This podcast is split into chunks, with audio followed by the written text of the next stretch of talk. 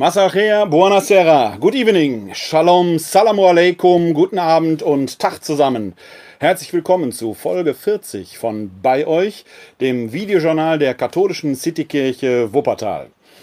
Wir sind nach wie vor bei euch gemäß dem Motto des Auferstandenen, dass er den Seinen hinterlässt in Matthäus Kapitel 28, Vers 20. Ich bin bei euch alle Tage bis ans Ende der Welt. Und in dieser Nachfolge wollen wir auch bei euch sein Ihr könnt uns immer wieder erreichen für Anfragen, Anregungen, Kritik, Feedback, wenn ihr Lust habt, über Gott und die Welt zu sprechen oder seelsorglichen Gesprächsbedarf habt, erreicht ihr uns unter 0202 42969675 oder schreibt uns eine E-Mail an bei-euch at katholische-citykirche-wuppertal.de. Alle wichtigen Angaben, auch zu den Kontaktmmöglichkeiten, findet ihr auch auf der zum Videojournal bzw. dem Audiopodcast zugehörigen Homepage unter www.kck42.de slash bei euch. Da findet ihr nicht nur die Kontaktangaben, sondern auch jeweils die Shownotes zur aktuellen Folge. Die findet ihr aber nicht nur auf dieser Homepage, sondern an hoffentlich allen Stellen, wo ihr dieses Video bzw. den Audio-Podcast seht. Also bei Facebook meistens oben drüber oder unten drunter. Irgendwo findet ihr dann die entsprechenden Links und Angaben, auch zu den Artikeln, Bildern und so weiter, die ich während dieser Folge zeigen oder zitieren werde. Ja, das war äh, eine ereignisreiche Woche, die wir zu reflektieren haben. Wir haben heute den 20.06., den 20. Äh, Juni. Es ist noch Samstag, die Sonne steht noch am Himmel. Das heißt, unsere jüdischen Freundinnen und Freunde feiern immer noch Schabbat. Wir Christinnen und Christen, besonders wir Katholikinnen und Katholiken, haben schon die erste Vesper gesungen. Das heißt, für uns ist heute schon Sonntag. Irgendwo küssen sich hier gerade der erste Tag der Woche und der siebte Tag der Woche. Und aus Respekt vor meinen jüdischen Freundinnen und Freunden möchte ich wieder, wie schon öfters hier an dieser Stelle, die Kippa aufziehen und euch allen, Ihnen allen ein herzliches Shabbat Shalom wünschen. Ja, ich sagte schon, das war wieder mal eine ereignisreiche Woche, wo wir aus äh, unserer Sicht, vielleicht auch aus theologischer Sicht, das eine oder andere zusammenkehren wollen. Ganz im Mittelpunkt dieser Woche stehen zwei große Themen. Das eine ist Philipp Amthor und sein Engagement bei Augustus Intelligence und den merkwürdigen Folgen, die das hat. Da werden wir im zweiten Teil etwas näher drauf eingehen. Und natürlich hier, was Nordrhein-Westfalen betrifft, Tönnies, die nächste Fleischfabrik, die nächste Großschlachterei. Ich will nicht sagen, die in Verruf kommt, aber die doch da äh, zu einer neuen Ausbreitung, zu einem neuen Hotspot der Corona-Pandemie geworden ist, offenkundig. Da führt kein Weg dran vorbei, sich da genau drauf zu applizieren und da mal einen genaueren Blick drauf zu werfen. Es geht jetzt hier nicht darum, äh, nochmal die ganzen Ereignisse politisch zu beleuchten. Das können andere wahrscheinlich besser, aber es geht natürlich hier an dieser Stelle nochmal darum, das Ganze vielleicht aus einer ethischen Sicht zu bewerten. Denn wir haben es in diesen Großschlachtereien nicht nur und offenkundig mit problematischem Verhalten, was die Tierethik und das Tierwohl angeht, zu tun. Wenn da massenhaft Fleisch geschlachtet, äh, Tiere geschlachtet werden, um billiges Fleisch zu produzieren, dann kann das nicht art- und tiergerecht geschehen. Abgesehen davon, dass man natürlich, selbst wenn man nicht Veganer oder Vegetarier ist wie ich, also ich esse durchaus selber Fleisch, aber natürlich macht man sich Gedanken darüber, wie können wir mit unseren Mitgeschöpfen, die ja nach den Schöpfungsberichten eher Gefährtinnen und Gefährten sind, und da empfehle ich euch durchaus das Video mit der Diskussion, die ich am letzten Dienstag mit äh, Dr. Till Markensteiner aus Jerusalem online geführt habe, im Rahmen unseres Projektes DI Verbum Direkt, wo es um die Tierethik auch aus Sicht der Bibel, insbesondere des Alten Testamentes ging. Eine sehr, sehr erkenntnisreiche Geschichte eine sehr erkenntnisreiche Diskussion. Den Link packe ich euch in die Show Notes. Das Video ist brandaktuell online gegangen, gerade gestern. Äh, es gibt einen kurzen Trailer, den man sich anschauen kann, aber die gesamte Diskussion dauert so etwa eine Stunde 20 Minuten. Ist es sicherlich wert, dass man sie sich anschaut weil man da nochmal den Werdegang auch aus der Heiligen Schrift heraus betrachten kann, denn in den ersten Schöpfungsberichten ist der Verzehr von tierischem Fleisch den Menschen untersagt. Die dürfen sich mit den Tieren quasi äh, das Grünfutter teilen und die samenhaltigen Früchte und so weiter, aber eben nicht die Tiere essen. Das heißt, in diesem paradiesischen Urzustand lebte der Mensch vegan. Dass der Fleischverzehr trotzdem biblisch gutiert wird, verdanken wir dann der Noah-Erzählung. Diese ersten elf Kapitel im Buch Genesis sind ja ein, eine Art Urgeschichte, eine Art Mythos. Also ganz am Beginn haben wir quasi den Mensch als veganem Wesen und am Ende, wenn es so auf das neunte Kapitel zugeht und das Ende der Noah-Erzählung, äh, dann wird da auch der äh, Fleischverzehr dem Menschen erlaubt. Äh, sicherlich nicht nur deshalb, weil Noah, nachdem er mit der Arche gelandet ist, gar kein Grün vorfinden konnte. Es war ja alles in der Sinnflut äh, untergegangen, sondern weil letzten Endes Gott da äh, die Schöpfung nicht quasi einfach eine Art Reset-Knopf gedrückt hat, sondern er hat quasi ein neues Betriebssystem aufgespielt. So könnte man es sagen. Und so habe ich es auch in der Diskussion mal angedeutet, die ihr euch da gerne anschauen könnt. Also der Fleischverzehr ist durchaus biblisch gesehen erlaubt wenn auch nicht in dem urparadiesischen Zustand der Welt vorgesehen. Aber was wir als Topos durch das Alte Testament finden, ist, dass Tier und Mensch nicht in einem feindlichen Gegenüberstehen.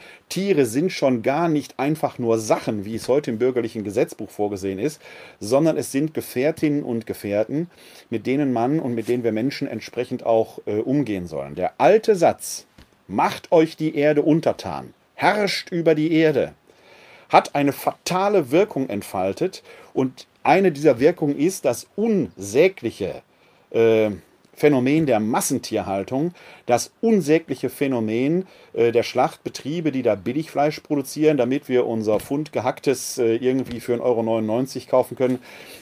Äh, das alles ist äh, mit der Bibel und dem Beherrschen nicht zu rechtfertigen.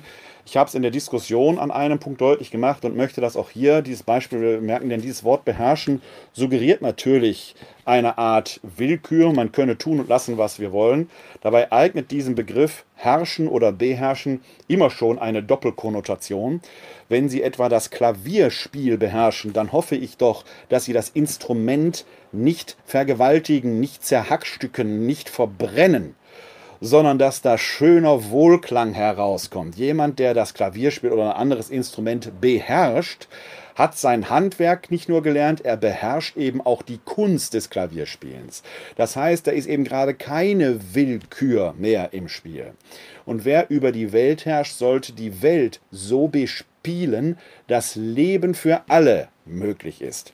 Und dass wir da noch ganz, ganz weit von entfernt sind, sieht man eben jetzt mal wieder in Reda Wiedenbrück.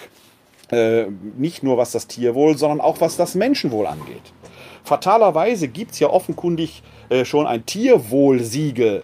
Sie können in jeder Metzgerei gucken, wo kommt mein Fleisch her, muss alles vorgehalten werden. Wie die Arbeiterinnen und Arbeiter aber da, ich sage jetzt mal etwas zynisch, gehalten werden, da gucken wir noch gar nicht drauf. Endlich kommt die Regierung mal da drauf, diese unsägliche Praxis der Werkverträge zu überschauen.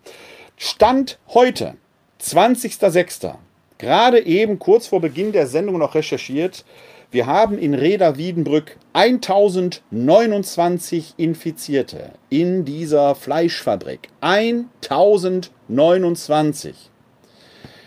Die Vereinbarung der Ministerpräsidentinnen und Präsidenten sieht vor, dass es, wenn es innerhalb von einer Woche in einem Landkreis oder einer Stadt 50 Neuinfizierte pro Tag gibt, muss ein Lockdown her.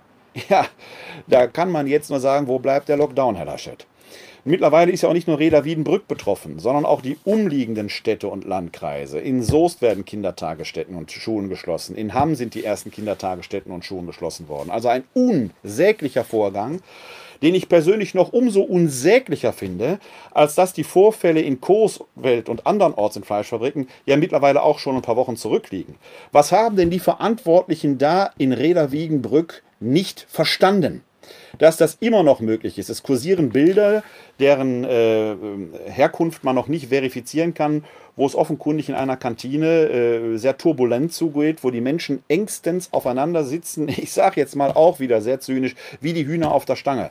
Dass sich da ein solches Virus, wenn man so einen Superspreader dabei hat, und das ist ja so eine Theorie, die mittlerweile auch so einiges für sich hat, dass nicht jeder Infizierte direkt Menschen ansteckt, sondern dass es äh, Superspreader braucht, die durch besondere, vielleicht eine feuchte Aussprache oder was weiß ich was, zu einer Verbreitung des Virus führen. Da gibt es dann eben die Hotspots, die wir auch in Kirchengemeinden, katholischen oder freikirchlichen Gemeinden haben, etwa in Frankfurt oder in Mecklenburg-Vorpommern, in Bremerhaven oder dieses Lokal in Leer wo sich dann plötzlich solche Hotspots äh, äh, der Corona-Pandemie bilden. Es reicht also, wenn wir dort ein, zwei, drei Personen haben, die sorgen sehr schnell für eine Verbreitung. Jetzt mag man fragen, und da gibt es natürlich wieder so Schlaumeier, wie unter anderem dieser selbsternannte Lungenfacharzt, nein, selbsternannt wird er nicht sein, er wird seine Prüfung gemacht haben, Herr Wodak, der sich da schon wieder einmischt, der von Kreuzreaktion und was weiß ich was fabuliert, brauchen wir gar nicht. Man wirft uns Theologen ja sehr gerne vor, dass wir da mit Dingen handeln würden, die man nicht sehen könnte und das alles sei ja unwissenschaftlich. Ich denke, wenn Sie, wenn ihr hierbei bei euch öfter mal zugeschaut habt, dann werdet ihr wissen, dass Theologie durchaus sehr viel mit Vernunft zu tun hat und mit Durchdringen und eben nicht mit einfach nur etwas glauben, was man nicht sehen kann. Das ist natürlich banal. Interessant ist nur, dass in der Kritikerszene genau das passiert. Herr Wodak stellt nämlich Fragen. Er stellt immer nur Fragen. Er hat dann eine Frage. Er gibt aber keine Antworten. Und da springen auf die Frage schon Tausende auf. Wichtig ist doch jetzt Antworten zu finden. Und wenn man uns Theologen vorwirft, wir würden Theorien bilden und dann immer von Ockhams Rasiermesser spricht. Ockhams Rasiermesser ist eine philosophische ähm, Kategorie, womit man sagt, mit dem äh, Ockham war ein mittelalterlicher Philosoph und Theologe übrigens auch. Er sagt, wir können alles von einer Theorie abschneiden, was wir nicht brauchen, was quasi nur Geräusch ist. Plapper, plapper könnte man sagen. Und das, was dann als Erklärung übrig bleibt, das reicht. Das heißt, wir brauchen, je einfacher wir brauchen diese Kategorie, je einfacher etwas zu erklären ist, desto besser ist dann diese Erklärung, wenn sie konsistent ist. Alles andere ist dann tatsächlich auch nur Geräusch. Wir hatten in der Anfangszeit der Corona-Pandemie einmal, äh, da wurde äh, schon deutlich gemacht, dass äh, offenkundig diese Infektionsrate 1 zu 3 gilt. Sie erinnern sich, ihr erinnert euch vielleicht, damals gab es dann diese großen Schauspieler mit dem exponentiellen Wachstum. Ich glaube, wir hatten hier in einer der ersten Folgen von bei euch, habe ich da auch mal eins gezeigt, wie schnell sich da etwas verbreitet, wenn die Infektionsrate 1 zu 3 ist. Sicher, jetzt werden Sie, jetzt werden einige von euch sagen. Aber wir haben doch im Moment eine Reproduktionszahl von unter 1. Die liegt, glaube ich, ich habe es jetzt gerade heute nicht recherchiert. Ich habe im Radio heute Morgen irgendwas von 0,8 gehört.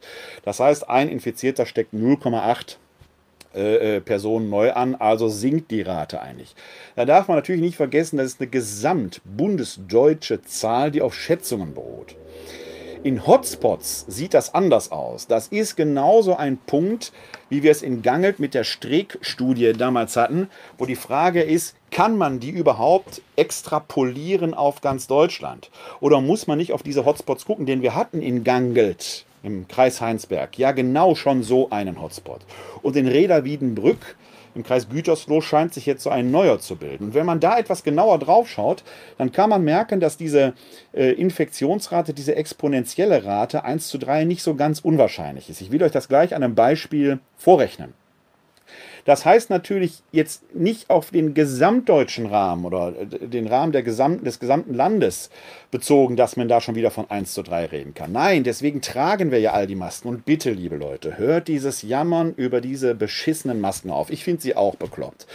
Aber die Jammerei über diese Masken, ich bin auch teilweise auf Supermarktparkplätzen von wildfremden Leuten angesprochen, die sich die Maske vom Gesicht reißen, durchatmen, als wenn man sie gerade gewürgt hätte und dann, äh, ich weiß nicht, was ich an mir habe, mich dann darauf ansprechen, wie blöd diese Masken seien. Ja, aber sie helfen uns, dieses Virus auf Distanz zu halten. Und dass es hilft, kann man daran sehen, dass die insgesamt Reproduktionszahl eben unter 1 ist. Wenn die lokal über 1 geht oder in Hotspots über 1 geht, muss da irgendwo ein Fehler im System gewesen sein. So, also, und so ein Fehler im System kann natürlich sein, wenn man beim Mittagessen in der Kantine zu eng aufeinander sitzt. Da sitzen ein, zwei, drei Leute, die tragen dieses Virus da rein. Und dann verbreitet sich das da äh, entsprechend. Und wenn man diese Rate von 1 zu 3, die man damals aus China kommt, übernommen hatte, mal an, äh, äh, äh, anlegt, dann passiert Folgendes. Denn dieses Virus ist ja nach einer Inkubationszeit von einigen Tagen erst quasi infektiös und kann sich weitergegeben. Einer steckt drei an. Das heißt, auf der ersten Basis haben wir drei Infizierte. Diese drei stecken wieder jeweils drei an. Haben wir nach zwei Tagen schon neun. nach drei Tagen 27, nach vier Tagen 81, nach fünf Tagen schon 243. Und nach sechs Tagen ist das bei über 800, also genau in der Kategorie, wie wir sind. Es hat keine Woche gebraucht, dass diese Zahlen so explodieren. Das macht man sich nicht klar bei diesem exponentiellen Wachstum. Und das zeigt nochmal gerade da jetzt in Reda Wiedenbrück, wie brandgefährlich dieses Virus ist. Und liebe Leute, wenn ihr hier euren Kaffee trinken geht, euch des Lebens erfreut, wenn ihr euch auf euren Urlaub freut, es sei euch gegönnt. Aber wir alle haben in der Regel in unserem Land, Gott sei Dank, das Drama von Infektionen mit Coronavirus in der Regel nicht live erleben müssen. Das heißt aber nicht, dass es nicht da ist oder ungefährlich sei. Schaut euch die Bilder aus Italien, Spanien, jetzt ganz aktuell Brasilien oder den USA an. Wir können froh sein, dass wir in unserem Land so schnell reagiert haben und dass wir diszipliniert umgegangen sind.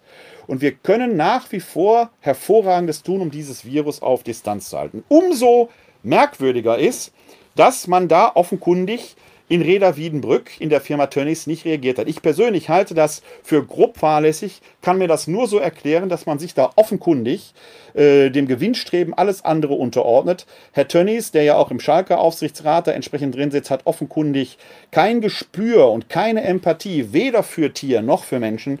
Ich weiß nicht, ob man es schon verbrecherisch äh, nennen kann. Äh, mich wundert es nicht, dass die Staatsanwaltschaft äh, ermittelt, denn gerade nach den Vorgängen in Coesfeld, wo man noch davon sprechen kann, dass man da wenig Erfahrung hatte. Und da ist es ja schon skandalös, wenn man auf die Wohnbedingungen der Menschen guckt, die da als Arbeiterinnen und Arbeiter tätig sind, dass man da nicht in Reda Wiedenbrück längst reagiert hat.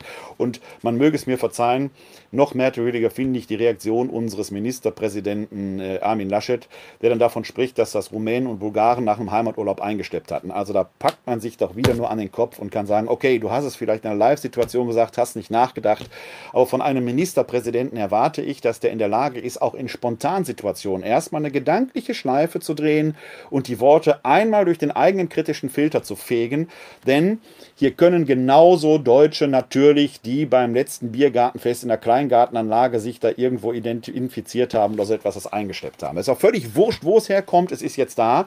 Und äh, in äh, ähm, Reda Wiegenbrück und den umliegenden Kreisen äh, möchte man im Moment sicherlich nicht sein. Der Lockdown steht da sicherlich äh, kurz vor der Tür. Und ähm, ähnlich wird es sicherlich auch äh, möglicherweise hier sein, wenn die Menschen aus dem Urlaub wiederkommen. Viele fahren jetzt nach Holland und freuen sich darüber, dass in den Niederlanden keine Maske getragen werden muss. Dann wird das gefeiert. Ja, die Niederlande fahren eine Strategie, die möchten Herdenimmunität erzeugen. Herdenimmunität ist brandgefährlich. Da gibt es ja ein Video von Mai Tune Nguyen Kim äh, aus äh, ihrem ähm, äh, YouTube-Kanal MyLab, wo sie das vorrechnet, wie lange man braucht, um Herdenimmunität zu haben. Das macht man nicht in zwei Wochen. Da braucht man Monate und Jahre zu, bis ein Land, im Falle Deutschland von 80 Millionen tatsächlich Herdenimmunität von 70 Prozent hätte. Okay, die Niederlande sind jetzt äh, ein etwas kleineres Volk, aber da wird es ähnlich lange brauchen, weil natürlich da die Zahlen insgesamt äh, gesehen proportional niedriger sind. Das heißt, Herdenimmunität macht man nicht in einem halben Jahr. Und man geht das volle Risiko, und wir sehen es ja in Schweden, dass so oft viel gelobt wurde, weil man da Kaffee trinken konnte ohne Maske. Das in der Todesrate Deutschland mittlerweile um ein Vielfaches übersteigt. Wenn das der Preis ist, den ihr zahlen wollt, dass ihr euch an den Strand von Texel legen könnt, ohne Maske, dann tut das. Ich halte es ein bisschen für verantwortungslos. Ich finde, dass man auch da aufeinander Rücksicht nehmen sollte. Der Urlaub sei jeder und sei jedem entsprechend gegönnt. Aber wenn wir dieses Virus in die Knie kriegen wollen, dann gibt es nicht allzu viele Wege. Ob es einen Impfstoff geben wird oder nicht, da wird intensivst dran gearbeitet, aber das kann derzeit noch keiner sagen. Man muss den Virus im anderen Fall eben sich ausschleichen lassen. Es muss Sackgassen geben, wo er sich nicht weiter vermehren kann. Und da können wir solche Vorgänge wie in Reda Wiederbrück oder andernorts tatsächlich nicht wirklich gebrauchen. Also bleibt weiterhin wachsam. Denn wir haben hier auch in Wuppertal, hier live in dieser Stadt erlebt, dass die Schulen natürlich letzten Montag aufgemacht haben, wie im ganzen Land Nordrhein-Westfalen. Und am Dienstag waren die ersten schon wieder zu, weil es in den Klassen einen infizierten Schüler gab. Und da wurden mal eben 300 Schülerinnen unter Quarantäne gestellt. Auch unter sehr merkwürdigen Bedingungen übrigens, wo ich mich manchmal frage, wie läuft da eigentlich die Kommunikation vor Ort ab? Da warten die Eltern vor den Toren der Schule, um ihre Kinder abzuholen um 12 Uhr, wie es offenkundig geplant war, damit man die nicht alleine nach Hause gehen lässt und die sich da dann entsprechend die Köpfe zusammenstecken. Und die Schule ist dicht, die Kinder werden alle versammelt, weil ein Schüler äh, infiziert war. Es gibt ein Massenscreening. Äh, niemand von der Lehrerschaft, die natürlich auch ins Screening müssen, oder von der Rektorenschaft, kommt mal auf die Idee, den Eltern draußen Bescheid zu sagen. Die warten seit 12 Uhr da und um 2 Uhr kommen die ersten Schülerinnen und Schüler raus. Völlig desillusioniert, völlig aufgelöst, weil so ein Corona-Test nicht das angenehmste ist, was man machen kann. Wenn man da einen Rachenabstrich hat und in die Nase reingeporkelt bekommt mit dem Wattestäbchen, ist das alles andere als angenehm. Für einen Erwachsenen schon nicht. Jetzt stellen wir mal vor, so ein Zweit- oder so ein Erstklässler bekommt das gemacht und Mama und Papa stehen gar nicht dabei, sondern man wird möglicherweise festgehalten, da tauchen Leute vom Gesundheitsauf in Vollschutzkleidung.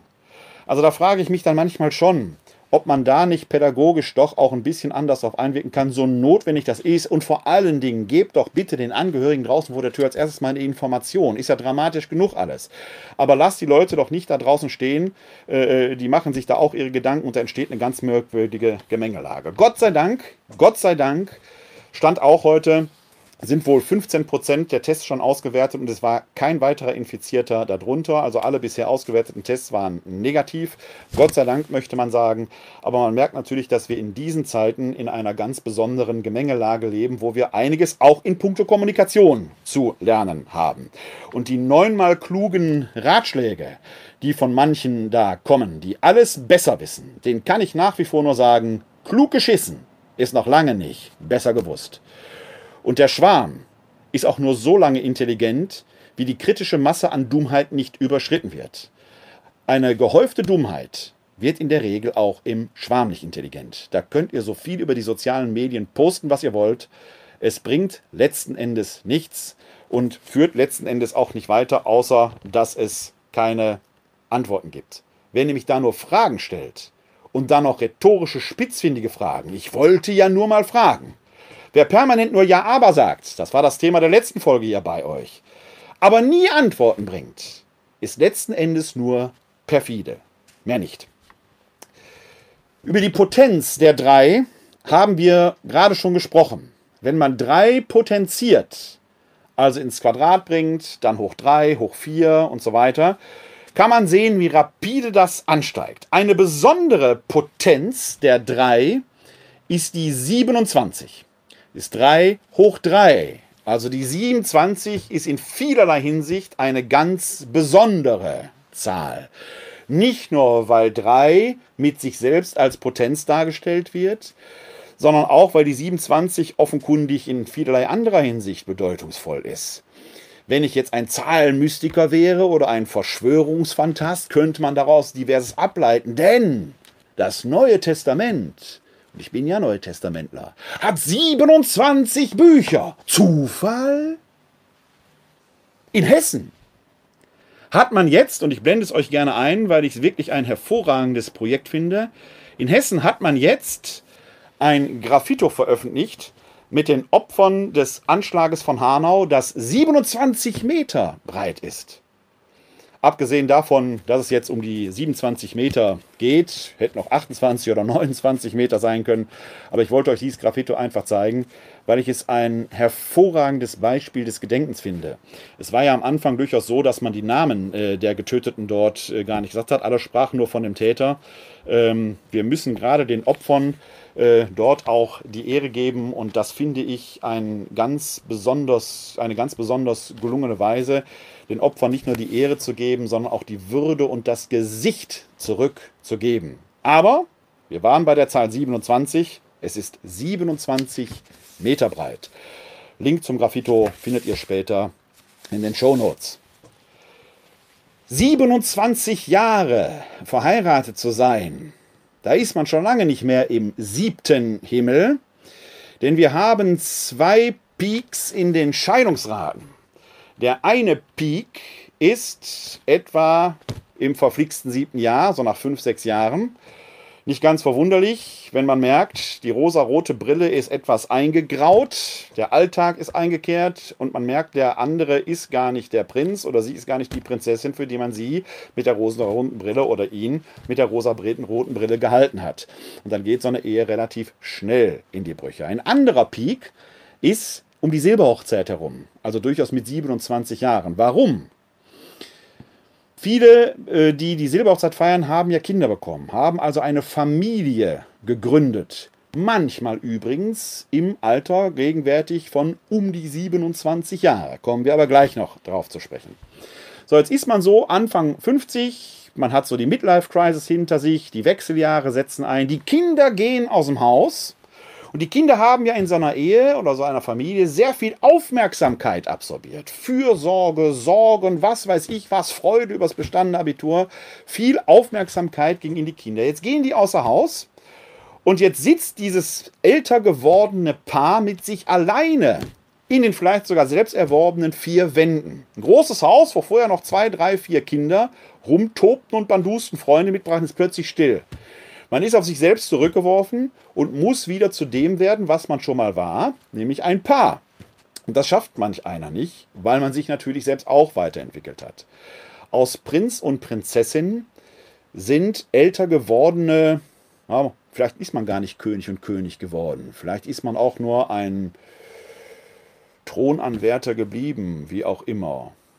Jedenfalls hat sich das Leben weiterentwickelt und man hat den Partner über der Familie vielleicht etwas aus dem Blick verloren und merkt jetzt, Mensch, der ist aber anders geworden und sie auch. Und da wird manchmal aus einer Partnerschaft nichts mehr. Und das ist der zweite Peak, den wir in Ehegeschichten haben. Da gibt es einen Spruch, wer quasi mit den Wechseljahren oder mit der Midlife Crisis äh, nicht geht, der bleibt für immer. Wer aber nicht für immer bleiben möchte, der geht genau in dieser Zeit. Männer oft, wenn sie was Jüngeres gefunden haben, sterben übrigens statistisch gesehen an Herzinfarkt früher, weil jüngere Frauen für Männer nicht wirklich gesund sind. Frauen gehen oft aus eigenem Antrieb, weil sie ihr eigenes Leben leben wollen. Also da gibt es ganz interessante Theorien zu. Vielleicht behandeln wir die mal in einer eigenen Folge von bei euch etwas näher. Worum es mir jetzt an dieser Stelle geht, ist, die 27 ist auch da eine Zahl, die ein Menetekel in den Raum stellen könnte. Vor allen Dingen aber ist das Alter von 27 Jahren interessant. Da gibt es doch diesen berühmten Club 27. Ich weiß nicht, ob ihr, ich weiß nicht, ob Sie von schon mal gehört haben. Das sind Musikerinnen und Musiker, die eine steile, grandiose Karriere in jungen Jahren hingelegt haben, oft aber mit 27 Jahren verstorben haben, schnell gelebt, intensiv gelebt, oft auch mit Betäubungsmitteln in Kontakt gekommen und dann mit 27 Jahren früh verstorben. Dazu gehören etwa Robert Johnson, Brian Jones, Jimi Hendrix, Janis Joplin, Jim Morrison, Ron McKernan, Kurt Cobain oder natürlich Amy Winehouse. Menschen, junge Menschen, die sicherlich auch eine große Karriere vor sich gehabt hätten, dies aber im Alter von 27 Jahren dahingerafft hat, sodass sich dieser Name Club der 27 quasi gegründet hat. Das kann alles Zufall sein und ist auch alles Zufall. Man müsste in andere Alterskohorten reingucken, ob es da nicht ähnliche Häufungen gibt. Aber das ist so ein Running Gag, dass man bei Musikern sagt, wenn die die 27 Jahre überlebt haben, dann haben die eine lebenslange Karriere vor sich. Und da gibt es ja auch Beispiele. Man muss nur an die Scorpions denken oder die Rolling Stones oder ein Musiker, den ich besonders gerne mag, Mr. Sting himself äh, der mittlerweile Mitte 60 immer noch hervorragende Musik macht. Also nicht jeder Musiker stirbt früh, aber es gab da schon eine erstaunliche Häufung. Für viele ist aber das Alter von 27 nach wie vor ein Alter, in dem man, sagen wir mal, Existenzen, vielleicht auch Familien gründet. Gut, die Kinder kommen heute eher mit Mitte 30, aber viele gehen offenkundig mit 27 nach der Schul- und Ausbildungsstudienphase hin und gründen eine eigene Existenz. Jugendforscher können ja heute das Alter von Jugend gar nicht mehr so eindeutig abgrenzen. Wenn Sie heute zum Beispiel Jugendstudien lesen, dann werden da Alterskohorten zwischen 15 und 35 erfasst. Das ist schon bemerkenswert. Mit 35 fand ich nicht mehr, dass ich noch ein Jugendlicher war. Ich hätte auch gar nicht mehr dazu gezählt, weil in Alterskohorten, in solchen Studien nämlich äh, zugrunde gelegt wird, jemand zählt da noch als Jugendlicher, der nicht in der Lage ist, sich selbst zu versorgen, weil er wirtschaftlich noch von den Eltern abhängig ist. Und da scheint es tatsächlich Leute zu geben, die das mit 35 noch sind, die den Sprung ins eigene Leben nicht geschafft haben. Die noch in irgendwelchen solchen Abhängigkeiten stehen, die vielleicht auch da innerlich unreif sind. Aber es gibt viele, die mit 27 genau das tun. Ich war da schon verheiratet, ich hatte das erste Kind adoptiert, ich stand mit beiden Beinen im Berufsleben und natürlich noch völlig unerfahren. Und mir wäre früher nie eingefallen, mit, äh, als Berufsanfänger den alten Hasen irgendwie sagen zu wollen, wohin der Hase denn entsprechend lau zu laufen hätte. Da hat sich etwas verschoben. Heute gründet man mit 26, 27 ein Start-up, weiß natürlich alles besser. In einem Start-up wird oft auch äh, die äh, Finanzfrage erst etwas später geklärt. Ein ganz berühmtes, in diesen Tagen berühmtes Startup ist übrigens Augustus Intelligence. Dieses Startup in äh, den äh, USA, in New York, bei dem so namhafte und illustre Persönlichkeiten mit ihrem ganzen schillernden Glanz für ein entsprechendes Renommee sorgen, auch wenn das Büro offenkundig unbesetzt ist und niemand ans Telefon geht. Zum Beispiel Theodor von Gutenberg, von zu Gutenberg. Eine andere Figur, ein berühmter 27-Jähriger ist jetzt über Augustus Intelligence gestolpert, nämlich Philipp Amthor, der CDU-Abgeordnete. Übrigens ein anderer 27-Jähriger, der auch nicht ganz unberühmt ist, ist Rezo. Ist auch 27 Jahre alt. Wo ich den jetzt einordnen sollte, in den Club 27 gehört er Gott sei Dank nicht. Eine Existenz scheint er irgendwie gegründet zu haben, aber seine Sprache, die er so spricht, scheint mir für einen 27-Jährigen doch irgendwie ein bisschen drüber zu sein. Also immer mit YOLO und LOL und ist alles wack, hört sich für mich eher so an wie Spätpubertät. Nicht, dass Rezo nicht Unrecht hätte. Nicht, dass Philipp Amthor nicht intelligent wäre. Das Gegenteil scheint mir bei beiden der Fall zu sein. Aber bei beiden beschleicht mich irgendwo so das Gefühl, dass die mit ihren 27 offenkundig noch die notwendige Reife haben, um die Verantwortung tatsächlich zu übernehmen, die sie mit ihrer Reichweite und mit ihrem politischen Ansatz entsprechend haben. Über Philipp Amthor konnte man nämlich jetzt in der Ausgabe der Zeit, und Philipp Amthor weiß, glaube ich, sehr gut, was er tut, auch wenn er die Folgen seines Handelns, und das ist alterstypisch nicht abschätzen kann, aber vielleicht ist das genau die Gefahr von 27-Jährigen, die sich selbst überheben, denen offenkundig noch die innere Reife fehlt, sich da entsprechend abgrenzen zu können. Bei Philipp Amthor konnte man in der Zeit Folgendes lesen. In einem Artikel von mehreren Autoren verfasst, Marc Brost, Heike Buchter, Mariam Lau, Paul Middelhoff und Yassim Musharbrasch. Die schreiben, und die CDU? In der Partei machen Beschwichtigungsformeln die Runde. Hier sei ein junger Mann aus einfachen Verhältnissen dem Glamour von New York und St. Moritz erlegen und den Lockrufen von zu Gutenberg sowie der Autorität des früheren Verfassungsschutzchefes Maaßen gefolgt. Amtor habe am Ende niemandem geschadet, außer sich selbst und die Aktienoptionen doch nicht eingelöst. Wenn er Reue zeige, mal ein Jahr lang etwas in der Deckung bleibe, dann könne er mit einer kleinen Imagestelle davonkommen.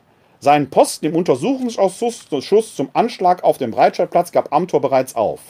Vor dem Ausschuss soll Maaßen im Herbst als Zeuge aussagen. Aber in der innenpolitischen Arbeitsgruppe der Fraktion am Dienstagmorgen dieser Woche trat Amthor auf, als sei nichts gewesen, mit frischen Vorschlägen zur Wahlrechtsreform. Konservative Politik, so hatte Amthor im Frühjahr in einem Interview gesagt, beginne für ihn zuallererst damit, dass man sich anständig benimmt. Erst einmal in der Deckung zu bleiben, scheint aber auch nicht der Plan zu sein. Am Montagabend beschloss der erweiterte Kreisvorstand der CDU Mecklenburgische Seenplatte mit nur einer Gegenstimme, man wolle an ihm als Kandidaten für den CDU-Landesvorsitz festhalten. Am Freitag entscheidet der Landesvorstand, die Personaldecke der CDU in Mecklenburg-Vorpommern ist dünn. Aber kann die Partei in einem der ärmsten Bundesländer der Republik einen Spitzenkandidaten für die Landtagswahl nominieren, der sich für ein Unternehmen aus New York eingesetzt hat, von dem niemand so genau zu sagen vermag, was er eigentlich macht, was es eigentlich macht? Philipp Amthor war trotz mehrfalliger Nachfragen nicht zu einem Gespräch mit der Zeit bereit. Das ist genau der Punkt. Ich denke, dass da äh, die Jugend ein Übriges tut. Es fehlt eben die Krisenerfahrung. Natürlich fühlt man sich gebauchpinselt, wenn man so einen Direktorenposten angeboten bekommt. Natürlich fühlt man sich gebauchpinselt, wenn man als einer der jüngsten Landesvorsitzenden geltenden darf. Aber es fehlt natürlich völlig die Erfahrung. In jeder Fußballmannschaft weiß das. Da zitiere ich gerne äh, äh Rudi Völler der in höherem Alter noch Fußball spielte und man ihn fragte, er könne doch gar nicht mehr so schnell laufen, der dann sagte, ja, als alter Hase weiß man eben, wo man zu stehen hat, wohin der Ball kommt. Und man gibt dieses Erfahrungswissen an die Jugend weiter, wenn die Jugend bereit ist, das zu hören. Natürlich gibt es diese Generationenkonflikte. Hier hat Philipp Amthor offenkundig die völlig falschen und zweifelhaften Berater gehabt. Hat es da wirklich niemanden gegeben, der ihm da einen besseren Rat hätte geben können? Philipp Amthor scheint so eine Art Ikarus der CDU zu sein. Hoch und jäh abgestürzt. Er legt jetzt die ersten Ämter nieder. Er tritt auch nicht zur Wahl für den Landesvorsitz der CDU entsprechend an. Da zieht er die ersten Konsequenzen. Aber die ganz große Reue scheint auch nicht da gewesen zu sein. Wenn hier jemand auf Herz und Nieren geprüft wird, wird er dann für zu leicht befunden? Nur by the way, ich habe heute eine Folge angefangen zu hören des wirklich bemerkenswerten Podcasts Lage der Nation. Die befassen sich auch mit Philipp Amthor. Und die legen sehr viel Wert darauf und ich möchte mich äh, den beiden Autoren Philipp Bamse und Ulf Bromeyer da anschließen. Wir brauchen in unserem Land eine Kultur der Fehlerfreundlichkeit. Jede, jeder von uns macht Fehler. Ich hier auch, anderswo auch. Dass Fehler passieren, ist nicht verwunderlich. Und es kann auch nicht immer darum gehen, wenn ein Fehler passiert ist, sofort jemandem den Kopf abzureißen.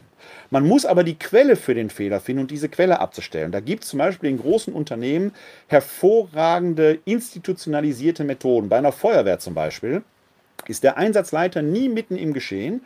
Er beobachtet das Geschehen, um hinterher Feedback geben zu können. Nach einem Einsatz aber wird die gesamte Runde versammelt und der jüngste, unterste in der Befehlskette hat das erste Wort, weil er oder sie am nächsten am Geschehen dran ist. Und die Fehler werden von unten aufgerollt und es geht nie darum, jemandem zu sagen, du hast falsch gehandelt, sondern die Frage zu stellen, wieso konnte dieser Fehler passieren? Ich selbst habe das kürzlich erlebt bei einer Einrichtung hier in Wuppertal, wo ich zweimal keine Post bekam und wo die Raum stand, warum kommt die Post hier nicht an? Ich wusste, der Brief ist geschrieben, die Briefe sind geschrieben worden. Aber sie sind bei mir nie eingetroffen. Jetzt kann doch nicht die Frage sein, dass man das kann ja gar nicht sein, ist sowieso eine blöde Antwort. Ich habe den Brief ja nicht bekommen. Sondern die entscheidende Frage ist, warum ist er nicht angekommen? Es geht auch gar nicht darum zu sagen, jemandem jetzt die Schuld zuzuschieben. Irgendwo im System kann eine kleine Ursache liegen und die muss man abstellen. Ist in Flugzeugen zum Beispiel oder an anderen Stellen. Wenn da ein Schalter zu nah beieinander liegt und die Schalter sind untereinander nicht kompatibel, dann muss man einfach den Abstand zwischen den Schaltern größer machen. Und darf nicht dem Piloten einen über die Rübe geben, weil er einen falschen Schalter gedrückt hat im Eifer des Gefechtes. Wenn man das mal auf den aktuellen Fall überträgt, von Philipp Amthor, dann scheint mir ein Fehler im System zu liegen, dass er die falschen Mentoren oder gar keine Mentoren hatte. Mir geht's gar nicht um, der ist ja ein intelligenter junger Mann. Der hat Jura studiert. Er weiß eigentlich, was er tut. Ich finde ihn für sein Alter unglaublich eloquent. Der kann reden, hat eine eindeutige Begabung.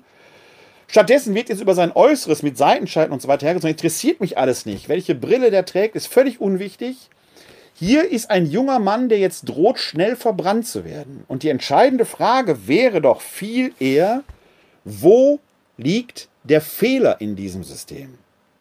Wenn wir solche jungen Abgeordneten haben, wenn wir in unseren Firmen solche jungen, begabten Personen, Männer wie Frauen, einsetzen, dann ist die Gefahr, dass die in jungen Jahren sich überheben, weil ihnen die Lebenserfahrung fehlt, groß. Kann man daraus den Schluss ziehen, die sollen sich erstmal ordentlich hocharbeiten, wie jeder und jeder andere das getan hat? Nein. Wenn sie die Fähigkeiten haben, dann können die natürlich dahin, aber sie brauchen eigentlich Mentorinnen und Mentoren, die ihnen beistehen mit Rat und Tat. Und das scheint mir ein Problem unserer Gegenwart zu sein. Vielleicht ist es aber auch gar kein Problem der Gegenwart, vielleicht hat es das in allen Generationen gegeben, aber wir leben natürlich jetzt in dieser Zeit. Und mir geht es jetzt beileibe nicht um das elende Gejammer um die Jugend, das wir seit Sokrates durch die Generation immer hören. Natürlich ist die nachfolgende Generation immer verderbt. Natürlich haben wir das früher alles besser gemacht. Nein, haben wir nicht. Wir haben auch unsere Fehler gemacht. Wir wussten auch alles besser. Wir mussten uns auch die Hörner abstoßen. Wir hatten, das ist allerdings vielleicht ein Unterschied in früheren Generationen, nicht immer die Mittel, das anderweitig auszusetzen. Weil wir wirtschaftlich noch über die, nicht über die Ressourcen verfügten, über die manch einer heute entsprechend verfügt. Wir können aber in der Gegenwart an zwei Phänomenen das deutlich machen, worum es mir geht. Wir haben auf der einen Seite bis quasi ins Frühjahr hinein groß Fridays for Future gehabt, die über die Straße liefen und davon redeten, wir sind hier, wir sind laut, weil ihr unsere Zukunft klaut und dann die ältere Generation haftbar machen wollten dafür. Das war das unsägliche äh, Oma fährt im Hühnerstall Motorradlied vom WDR mal außen vor. Die Corona-Pandemie verkehrte die Rollen. Plötzlich lagen die Alten als Risikogruppe japsend im Krankenhaus und die Jugend musste jetzt Fürsorge leisten. Will die Jugend Fürsorge leisten oder will sie nicht jetzt leben? Und dann merken sie, wie diese beiden Kompatanten, die Alten und die Jungen, neu um einen Generationenvertrag ringen müssten, damit beide leben können. Die Jungen, damit sie eine gute Zukunft finden und die Alten, damit sie auch noch eine ordentliche Zukunft haben. Eigentlich müssten beide zusammenkommen, wie das früher war, wo die Alten ihr Wissen an die Jungen erzählerisch weitergaben, die ja mal irgendwann selbst zu den Alten werden würden. Gibt es hier im Neandertal-Museum eine sehr schöne Szene, äh, hier in Mettmann, nicht ganz so weit weg von hier, äh, ist dann so dargestellt mit Puppen, wie ein, äh, eine ältere Frau mit einem jungen Mädchen am Lagerfeuer sitzt und ihr offenkundig die Weisheiten des Lebens weitererzählt, damit sie gut ins Leben finden kann. Deswegen haben wir doch diese ganzen mythologischen Erzählungen in den Kulturen. Deswegen haben wir übrigens auch in unserem Christentum eine Bibel, eine heilige Schrift, mit der genau das geschieht, dass wir Wissen und Erfahrungen weitergeben, Lebensweisheiten weitergeben können. Wir brauchen also ein neues Dasein, eine neue Weise des Miteinanderlebens, damit es eben nicht heißt, dass die 27 wird dann zu einem Menetekel. Das Wort Menetekel stammt als solches übrigens ja aus dem Buch Daniel. Da geht es um eine Geschichte, die dem äh, König Nebukadnezar widerfährt, der in seinem Palast plötzlich an der Wand mit einer unsichtbaren Hand geschrieben liest, Mene, Mene, Tekel, Upasin, der es aber nicht lesen kann, weil es in einer für ihn fremden Schrift steht. Und dann ruft er eben den Daniel zu sich, der ihm diese Schrift auslegen kann. Und äh, diese kleine Passage möchte ich äh, Ihnen kurz vortragen, möchte ich euch kurz vortragen. Ihr findet sie in Daniel 5. Und zwar da näher hin, jetzt muss ich kurz den Vers eben suchen. Äh, die Verse, ich habe es mir extra aufgeschrieben, damit ich es etwas schneller finde, äh, die Verse 5 folgende. Daniel 5, die Verse 25 folgende. Da sagt Daniel, das Geschriebene lautet aber, Mene, Mene, Tekel, Upasin. Diese Worte bedeuten, Mene, gezählt hat Gott die Tage deiner Herrschaft und macht dir ein Ende. Tekel, gewogen wurdest du auf der Waage und zu leicht befunden. Peres, Geteilt wird dein Reich und den Medern und Persern gegeben. Mene, mene, tekel, upasen. Gezählt sind deine Tage, du wurdest gewogen und für zu leicht befunden, und dein Reich wird anderen gegeben. Die Zahl 27 scheint in vielerlei Hinsicht menschengeschichtlich, erfahrungsgesättigt, so ein Menetekel zu sein. 27 Ehejahre können eine Krise sein. Das Alter von 27 ist offenkundig eine entscheidende Weichenstellung. Wenn man sein Leben Fast and Furious gelebt hat, kann es da schon zu Ende sein und nicht weitergehen. Man kann eine Existenz und eine Familie gründen in der Hoffnung, dass man nach 27 Ehejahren gut weitergehen kann.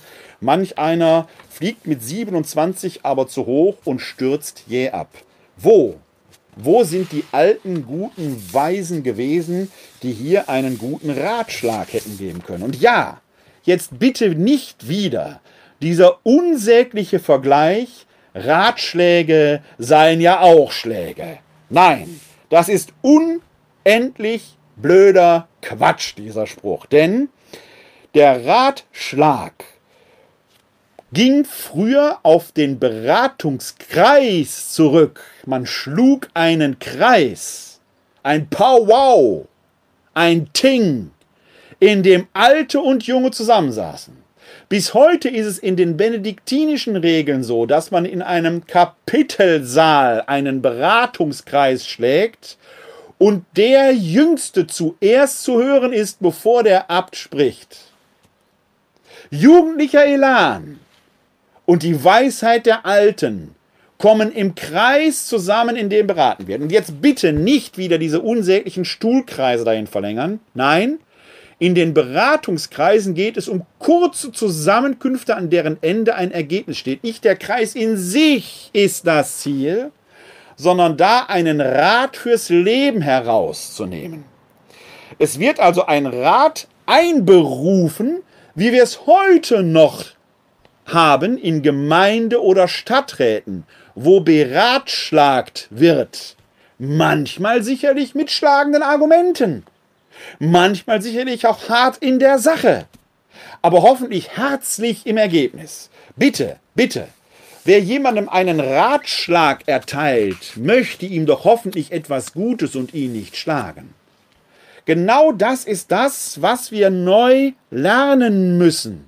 Dass wir uns, die Alten und die Jungen, zusammenholen, um von den Erfahrungen der Alten zu profitieren, sie an die Jugend weiterzugeben und die Ideen, die Experimentierfreude und dieses Try and Error als Erkenntnisprozess zu den Jugendlichen viel eher, Gott sei Dank, in ihrem Elan neigen, als die Alten, die ja alles immer schon wissen, ist immer schon so gewesen und dann keine Veränderung mehr passiert. Beides muss neu zusammenkommen. Und wenn Corona das schaffen kann, wären wir einen guten Schritt weiter. Das scheint mir etwas zu sein, woran Philipp Amthor gescheitert ist im Moment und man sehen muss, ob er daraus die richtigen Konsequenzen für sich zieht, denn das ist mir wichtig zu sagen, dass ein solcher Fehler passiert, ist nicht die Frage, aber er muss jetzt lernen, auch die Verantwortung zu übernehmen. Vor allen Dingen seinen eigenen Worten Taten folgen zu lassen. Ich zitiere noch einmal aus dem Artikel der Zeit. Zitat Philipp Amthor aus dem Frühjahr. Konservative Politik beginne für ihn zuallererst damit, dass man sich anständig benimmt. Wäre eine gute Gelegenheit, lieber Philipp Amthor, das jetzt unter Beweis zu stellen, den eloquenten Worten auch kräftige Taten folgen zu lassen. Ich habe da noch einen Netzfund äh, herausgebracht. Sie ihr, wenn ihr häufiger hier bei, äh, bei euch dabei seid, vor allen Dingen im Videojournal zuschaut, in dem Audio-Podcast kann man es ja leider nicht äh, sehen, dann wisst ihr, dass ich ein großer Fan der äh, Serie Star Trek und dieser ganzen Ableger bin. Und die Vulkanier, eine sehr äh, spirituelle Sorte himmlischer und universeller Wesen haben ja diesen besonderen Gruß, wenn sie äh, den Ring und den äh, Kleinfinger abspreizen, Mittelfinger und äh, Zeigefinger in der Mitte haben und der Daumen so abgespreizt ist, dann entsteht so ein, ja, im Deutschen würde man sagen, ein W. Dazu muss man ein bisschen Hintergrund wissen, denn der allererste Vulkanier, der auftrat, war ja Mr. Spock, dargestellt von Leonard Nimoy. Und Leonard Nimoy hatte offenkundig die Aufgabe, einen besonderen Gruß, eine Grußhand der Vulkanier zu finden. Leonard Nimoy ist Sohn jüdisch-orthodoxer Eltern und er erzählte einmal, dass er als ganz junger jüdischer Junge seinen Vater begleitete und das Gebet der Koanim, dem Gebet der Koanim beiwohnte. Bei dem Gebet der Koanim ist es so, dass man denen nicht zusehen darf. Das ist so eine Ehrfurchtsgeste. Man dreht ihnen dafür eigentlich den Rücken zu. Man sieht also nicht, was die derweil machen.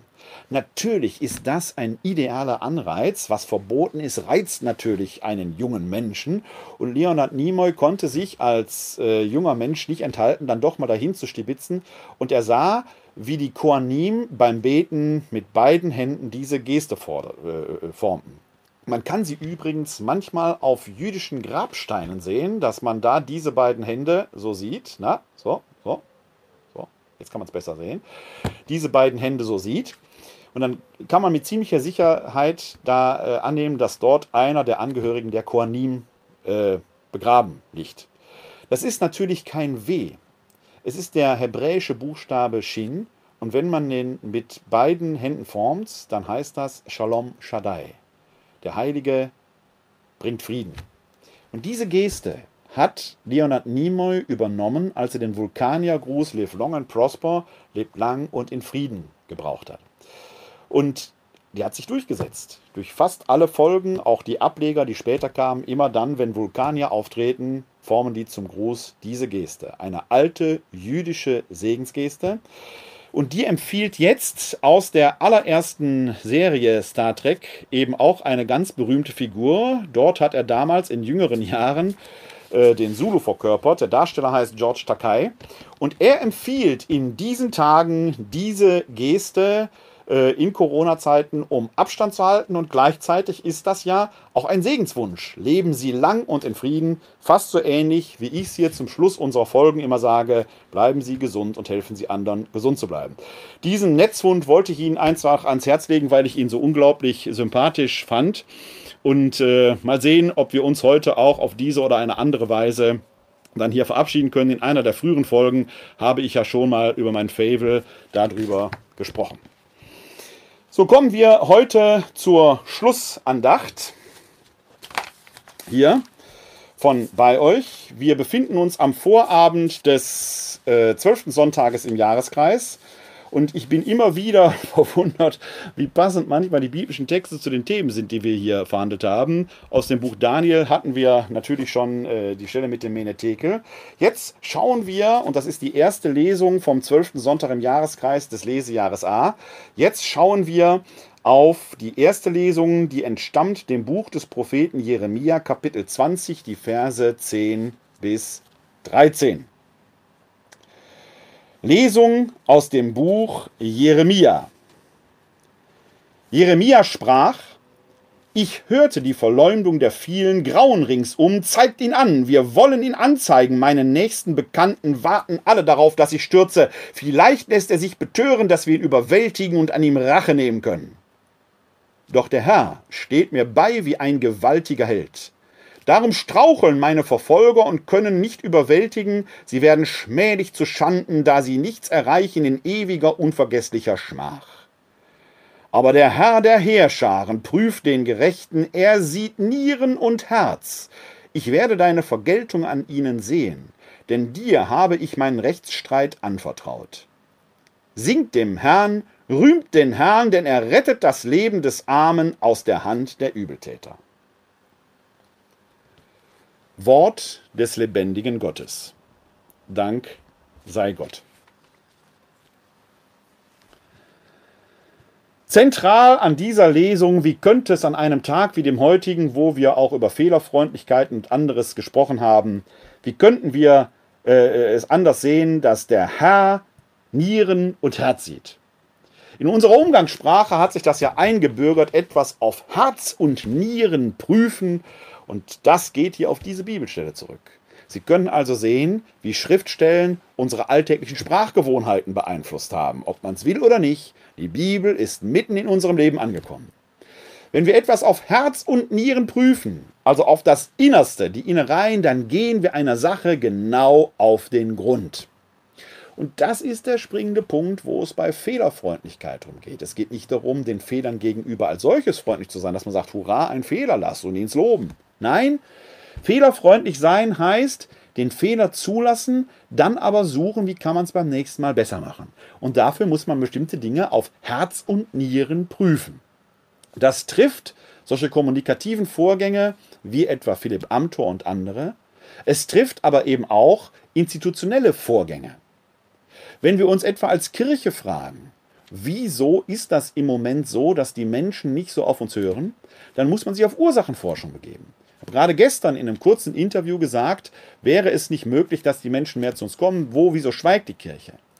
Ich bin schon verwundert, wie nach dem Missbrauchsskandal 2009 und der MAG-Studie 2018, das ist mittlerweile auch schon wieder zwei Jahre her, immer noch keine Konsequenzen gezogen worden sind. Niemand scheint Verantwortung übernehmen zu wollen.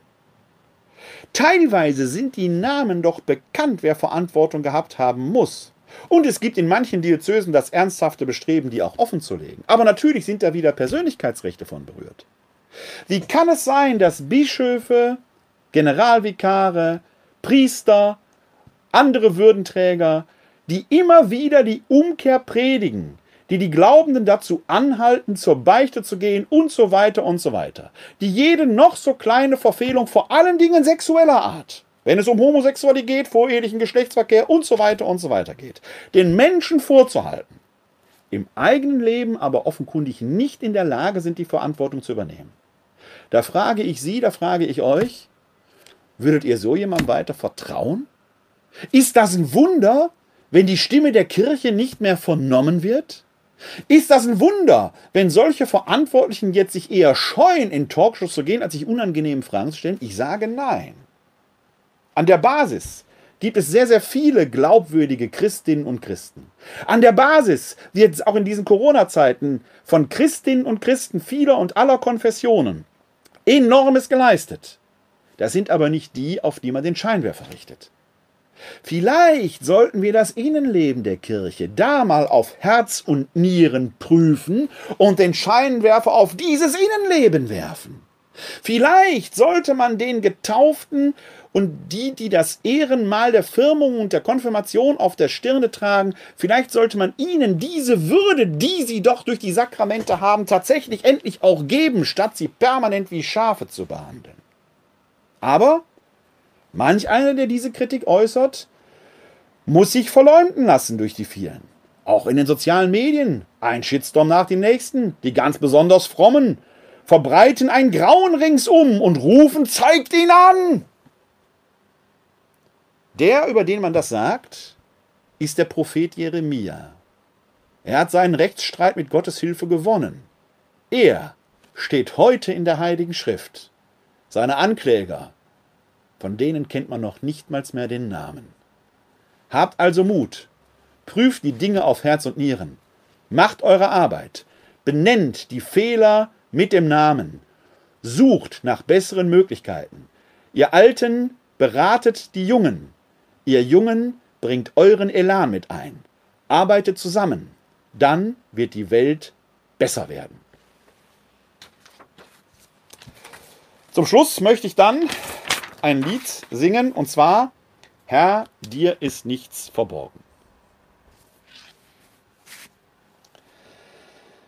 Herr, dir ist nichts verborgen, du schaust mein Wesen ganz.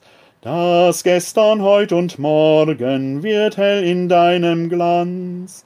Du kennst mich bis zum Grund, ob ich mag ruhen, ob gehen, ob sitzen oder stehen, es ist dir alles kund.